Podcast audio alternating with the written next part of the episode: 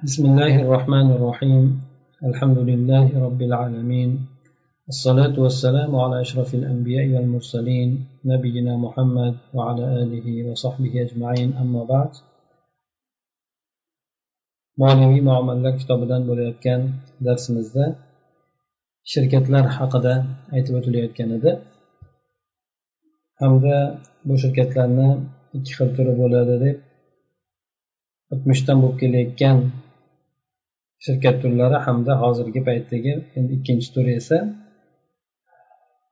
muosir bo'lgan ba'zi shirkat turlari mana shular haqida aytib o'tiladi. Muallif aytadiki ikkinchi bo'lim shirkatlar bo'limidan ikkinchi bo'limda shirkat ashxos ya'ni hozirgi paytdagi tuzumlardagi bo'lgan shaxslarni shirkatlar ya'ni sherikchilik qilishliklari. ومن أهم أنواعها أولا شركة التضامن وهي اشتراك اثنين فأكثر بحيث يكونان مسؤولين بالتضامن في جميع أموالهما عن ديون الشركة مثالها أنشأ صالح وخالد شركة تضامن مناصفة بينهما وبعد فترة تراكمت الديون على الشركة حتى بلغت مليون ريال. فلما صفيت الشركة تبين أن قيمة موجوداتها ثمانمائة ألف ريال فقط. فهنا يطالب كل واحد منهما بدفع مائة ألف ريال من ماله الخاص لاستكمال سداد الديون. حكمها شركة التضامن جائزة بشرط مراعاة الشروط العامة في الشركات وتكيف شرعا على أنها شركة عنان demak hozirgi davrdagi bo'lib turgan tuzumlardagi shaxslarni tuzgan shirkatlari bularni muhim turlaridan quyidagilar deydi birinchidan shirkat tadomun mas'uliyati hamkorlik bilan bo'ladigan shirkatdir. Ya'ni ikki tomon ham o'ziga yarasha mas'uliyatni ko'taradigan shirkat. Bu shunday shirkat bo'ladiki ikkita odam yoki undan ko'ra ko'prog'i sherikchilik qilishadi. Bunda ular bab barobar suratda hamma mollari borasida butun barcha mollari borasida shirkatni qarzlaridan hop mas'uliyat bilan mas'uliyat ya'ni tadomun degani hamkorlik. Hamkorlik bilan mas'ul bo'lishadi deydi. Ya'ni bular hamma molida shirkatni qarzlaridan hammasi hamkorlik suratda mas'ul bo'lishadi. Buni misoli shunday bo'ladiki solih bilan xolid degan odam masalan bitta o'sha shirkat tuzishdi endi. Bu shirkatni mas'uliyati ikkalasiga bo'lingan edi. O'rtasida tengma teng bo'lingan edi. Mas'uliyati.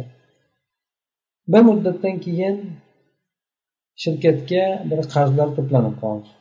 Ya'ni shirkat qarz urib qoldi. Hattoki bu qarzlar million riyolgacha yetib ketdi deydi shirkat o'zini hamma mollarini hisoblab chiqqach ravshan bo'ldiki uni butun inventarlari yoki bo'lmasa o'shandagi jihoz hamma narsasini qiymati sakkiz yuz ming real atrofida ekan faqatgina demak bir million bo'lsa sakkiz yuz ming bo'lsa ikki yuz ming qolyapti endi. Mana bu yerda ulardan har biri o'zini xos bo'lgan molidan o'sha qarzlarni to'lashlik to'liq to'lashlik uchun yuz ming realdan berishligi talab qilinadi. Ha demak bu ikkala shirkat tuzar ekanki shirkatda bular mas'ul bo'lishar ekan ikkalasi qarz bo'lib qoladigan foyda bo'lsa olishadi endi. Qarzlar bo'lib qoladigan bo'lsa ham qarzga ham ikkalasi teng javob beradi. Agar mabodo misol keltirib aytilyapti agar bir million qarz bo'lib qoldiyu o'sha hamma ofisdagi bo'lgan yoki shirkatdagi bo'lgan hamma narsa dastmoyasini hammasini hisoblab chiqqanda bu sakkiz yuz ming atrofida bo'libdi shirkatga aloqador bo'lgan. Demak sakkiz yuz ming ming bo'ladigan bo'lsa undan keyin ikki yuz ming demak bir milliondan ikki yuz ming qarz qoladi. Ya'ni sakkiz yuz mingga baholangan ekanda. Ikki yuz ming puli qoladigan bo'lsa ikkalasiga yuz mingdan to'lashligi talab qilinadi deb aytilyapti. Buni hukmi bu hamkorlik shirkatini bu suratdagi mas'uliyatini ko'tarishlik borasida hamkorlik bo'lgan shirkat shar'an joiz hisoblanadi. Bunda faqatgina shirkatlar borasidagi umumiy shartlarga rioya qilinishligi sharti bilan yoki shu narsa kerak bo'ladi. Yuqorida oltita shartda aytib o'tildi. Hamda bu shirkat inon suratida shariatda shu shu suratda e, tavsiflanadi isbotlanadi deydi. Ya'ni shirkat inon qanday edi? Ikki tomon ham mablag' qo'yib turib ikkalasi ham ishlar edi. Mana shu suratda buni mana shu suratga ilhoq qilinadi yoki shunga ergashtiriladi deb aytilyapti. Yana boshqa shirkatni turi bor ekanki bu shirkatul muhossa deydi ekan. Shirkatul muhossa bu narsa hissa qo'shishlik bilan bo'ladi hissa ya'ni ulush qo'shishlik bilan bo'ladi. Bu ham hamkorlik shirkati. Bu lekin rasmiy suratda qayddan o'tmaydi. Rasmiy suratda yozilmaydigan shirkat sheriklik bo'ladi.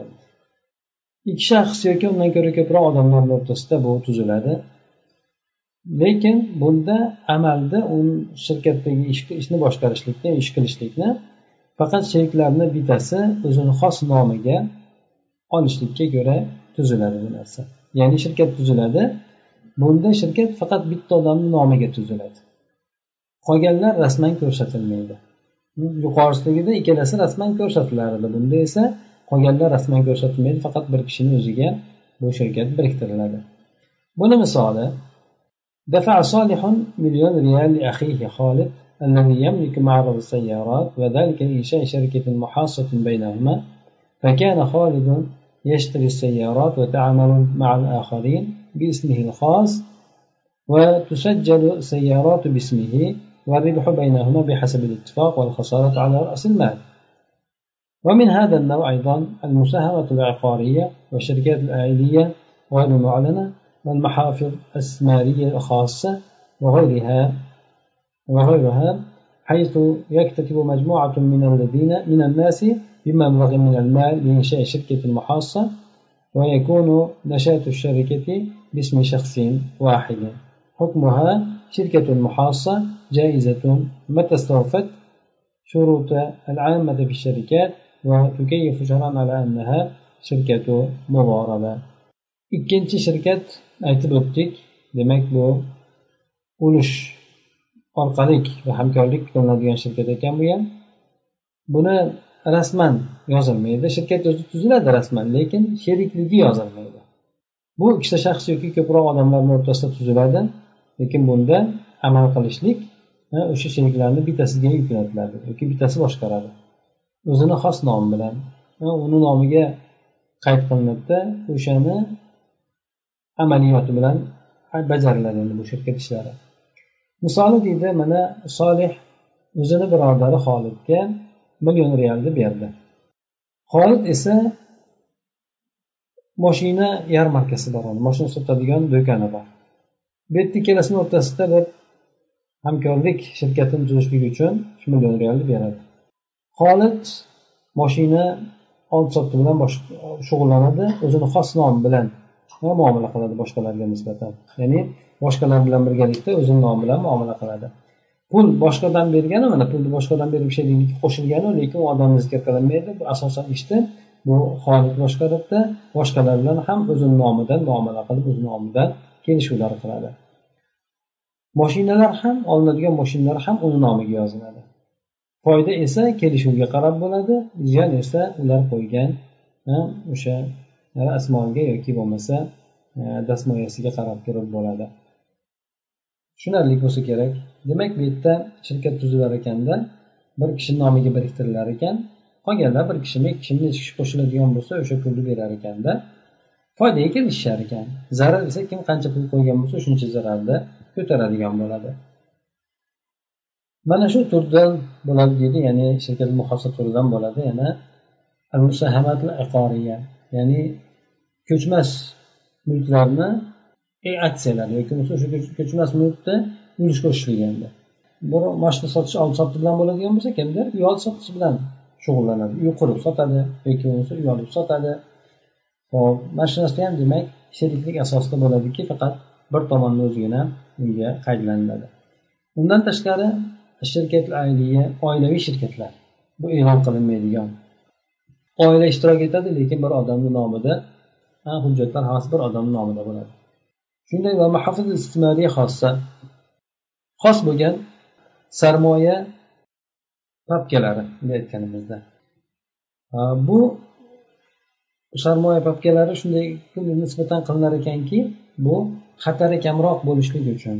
O'sha aksiya yoki shunga o'xshagan pullar bilan yoki valyutalar bilan ishlaydigan odamlarga hop shunday bir o'zlari amaliyotlar qilishar ekanki bu bilan o'zlarini zararni kamaytirishib olar ekan. Ya'ni shunday suratda u finansiy papka debdi nimada ham russiyasida ham uni ta'rifotlarini beribdi shu tijorat sohasida qilinadigan amallar ekan bu ham mana shu turlar ham demak o'sha yuqoridagi muhossa ya'ni bir necha kishi sherik bo'ladida faqat bir odamni o'ziga biriktiriladigan shirkatlarni turlariga kirar ekan. Hop bundan boshqalar. Chunonchi bu yerda odamlardan bir majmuasi bir muayyan bir mablag' bilan ulushlik hamkorlik shirkatini paydo qilishlikka qo'shilishar ekan va bu yerda shirkatni faoliyati bir shaxsni nomi bilan bo'lar ekan. Bu hukmi bu shirkatni muhassana hukmi joiz qachoniki shirkatlar to'g'risidagi umumiy shartlarni to'liq ado etadigan bo'lsa bajariladigan bo'lsa. Bu esa muzoraba shirkati shirkat muzoraba suratida sifatlanar ekan. Ya'ni muzoraba surati shunday bo'ladiki bir tomondan mablag' beriladi bir tomondan ish harakat bo'ladi endi. Endi ikkinchi turi. Shirkatlar demak ikki xil bo'ladi deb aytilgan birinchisi shaxslar shirkati ikkinchisi boshqa shirkatlar deb aytgan shaxs shirkatlarni ham ikki qismga ajratib o'tildi. Shaxs shirkatlari umumiy suratda bo'ladiganlari hamda hozirgi paytdagi bo'ladiganlarni gapirib o'tildi. Endi ikkinchi turi shirkatni ikkinchi turidan esa moliyaviy mollar shirkatlar endi bu وهي شركات يغلب فيها العنصر المالي وقد تتألف من أشخاص لا يعرف بعضهم بعضا بل قد يحصل يصل عددهم في بعض أنواعها إلى آلاف ولا ينفسخ عقد الشريك بموته أو الحجر عليه وتعد شركة الأموال من الشركات الحديثة ومن أهم أنواعها الشركة ذات المسؤولية المحدودة وهي شركة مؤلفة بين اثنين أو أكثر بحيث تكون مسؤولية مسؤولية كل منهم عن ديون الشركة بقدر حصصهم في رأس المال ikkinchisi mollar shirkati mol tovarlar shirkati bu shirkatda moliyaviy elementlar unsurlar g'olibroq bo'ladi shaxslarniki emas balki moliyaviy narsalar ko'proq e'tiborli bo'linadi bunda Ba'zan bu bir qancha shaxslardan tashkil topadiki ular hatto bir birini tanimaydigan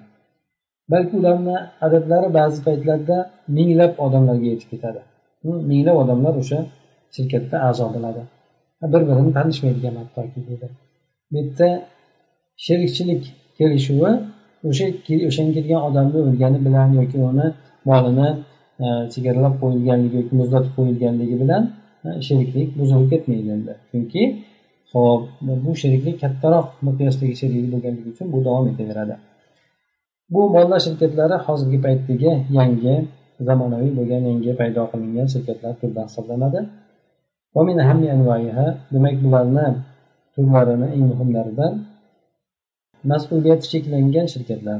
Ba'zi bo'ladi mana mas'uliyati cheklangan shirkatlar hatto o'zimizda ham bo'lar edi. Bu shirkatlar ikkita yoki ko'proq odamdan tashkil topadi.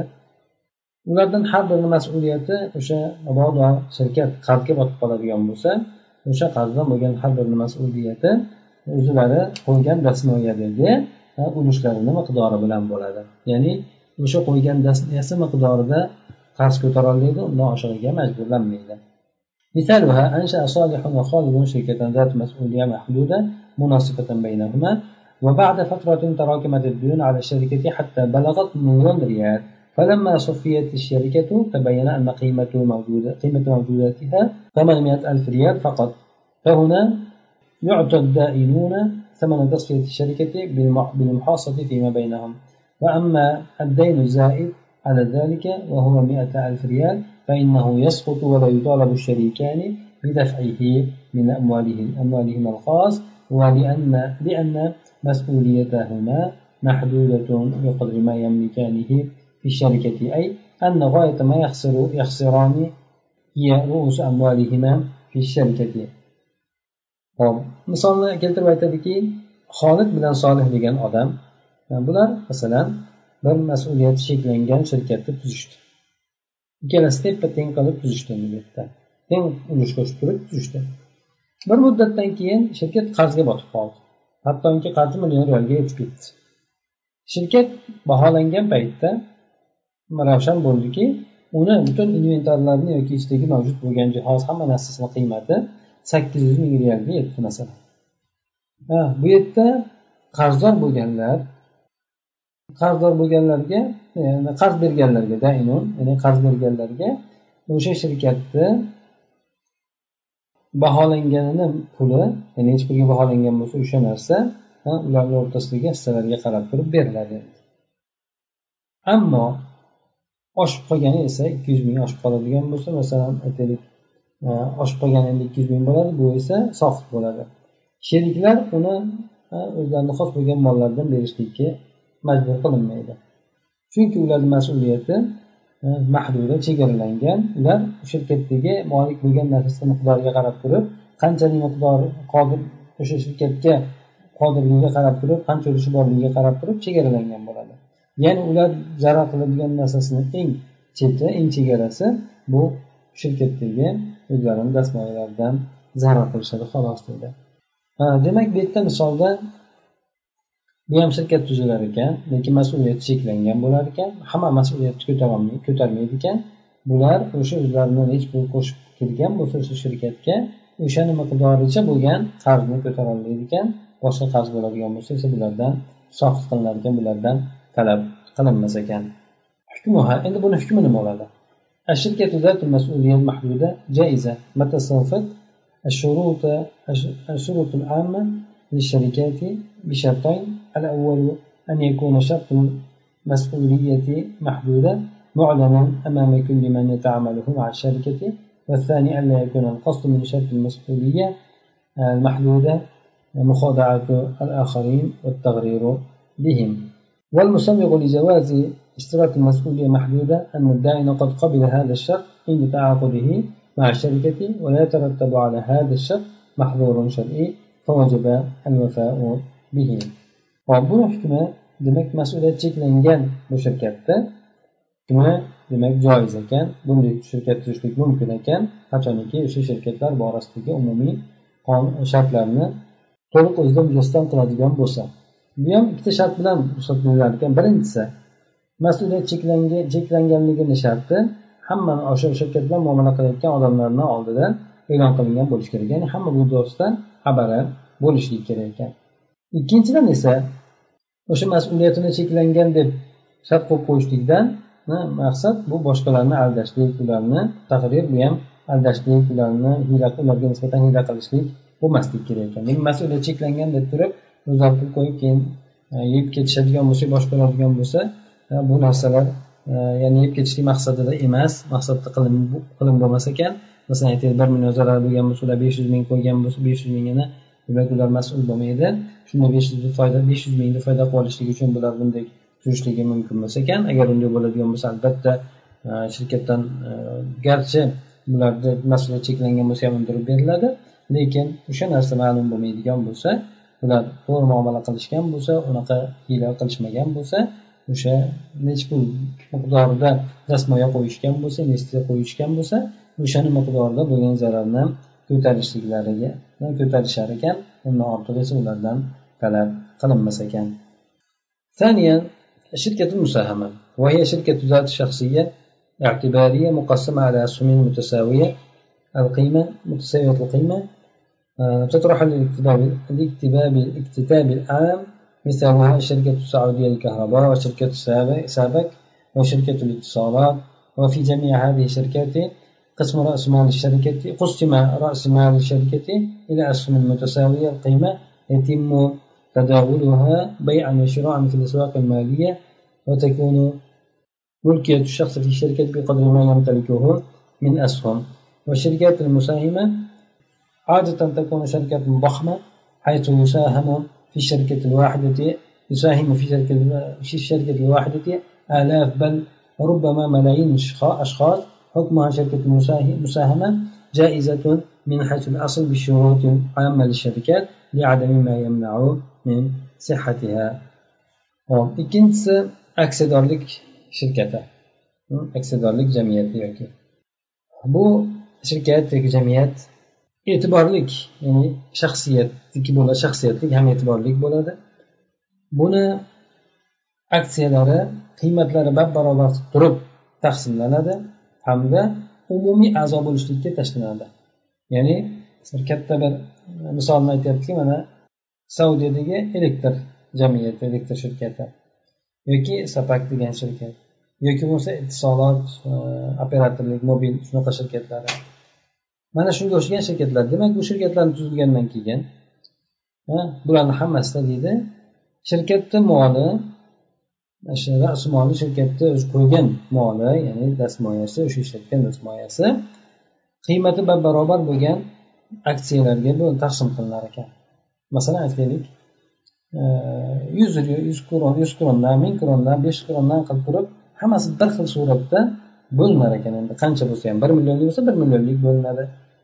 Buni oldi sotdi qilishlik moliyaviy bozorlarda oldi sotdi qilishlik mumkin bo'laveradigan darajada qiymati bab barobar suratda aksiyalarga qilib taqsimlanar ekan. Va har bitta shaxsni bu shirkatdagi bu jamiyatdagi egadorligi u u ega bo'lgan o'sha aksiyalarni qanchalik miqdoriga qarab turib bo'ladi deydi. Bu shirkatlar bu aksiyadorlik shirkatlari odatda kattagina bo'lgan jamiyatlar katta shirkatlar bo'ladi. Bu bitta shirkatni o'zida minglab ba'zan millionlab odamlar ishtirok etishadi. Buni hukmi esa hop bu aksiyadorlik jamiyatlari shirkatlari joiz bular umumiy so'rab topib ko'radigan bo'lsak joiz. Avvalo o'sha shirkatlar borasida kelgan umumiy shartlarga rioya qilingan bo'lishi kerak. Ham shunday bo'lgandan keyin buni shar'an durustligini man qiladigan narsani o'zi yo'q deydi hop. Demak aksiyadorlik shirkati shunday shirkat ekanki bu katta katta kompaniyalar bo'lar ekan shirkatlar bo'lar ekan. Ana ular o'zlarini o'sha qo'ygan hop dastmoya pullarini hmm, o'sha nimani bahosi masalan o'sha katta zavod bo'lsa zavodni yoki boshqa bo'lsa boshqani demak o'sha turgan nimasi bahosi. O'sha bahosini masalan aytaylik besh million bo'ladigan bo'lsa besh millionni hop endi besh yuz mingdan qilib turib turib mana mingta o'n mingta. o'n mingta demak aksiya chiqarilar ekan. Masalan o'n mingta aksiyadan lekin besh yuz so'mdan kimdir o'nta kimdir yigirmata kimdir yuzta qilib sotib oladi.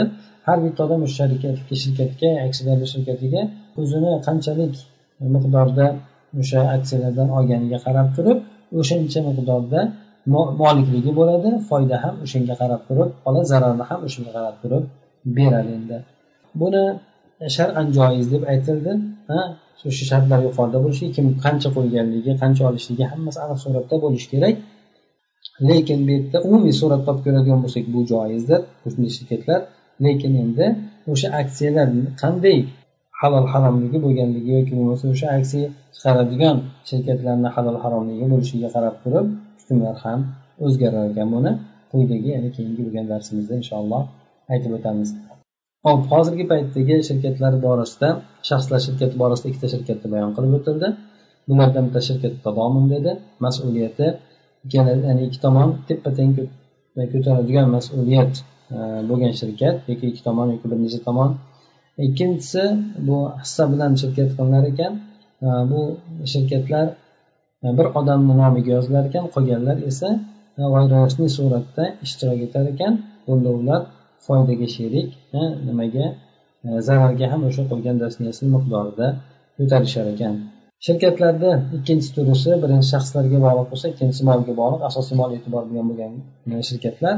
Bunda mas'uliyat cheklangan shirkat to'g'risida aytib o'tildi bu ikkita odam yoki bir qancha odamlardan tashkil topgan bo'ladida lekin ular zarar ko'taradigan bo'lsa zararni o'sha qo'ygan dasniyasini o'zicha miqdoricha ko'taradi. Undan oshiqni ko'tarolmaydi ulardan talab qilinmaydi.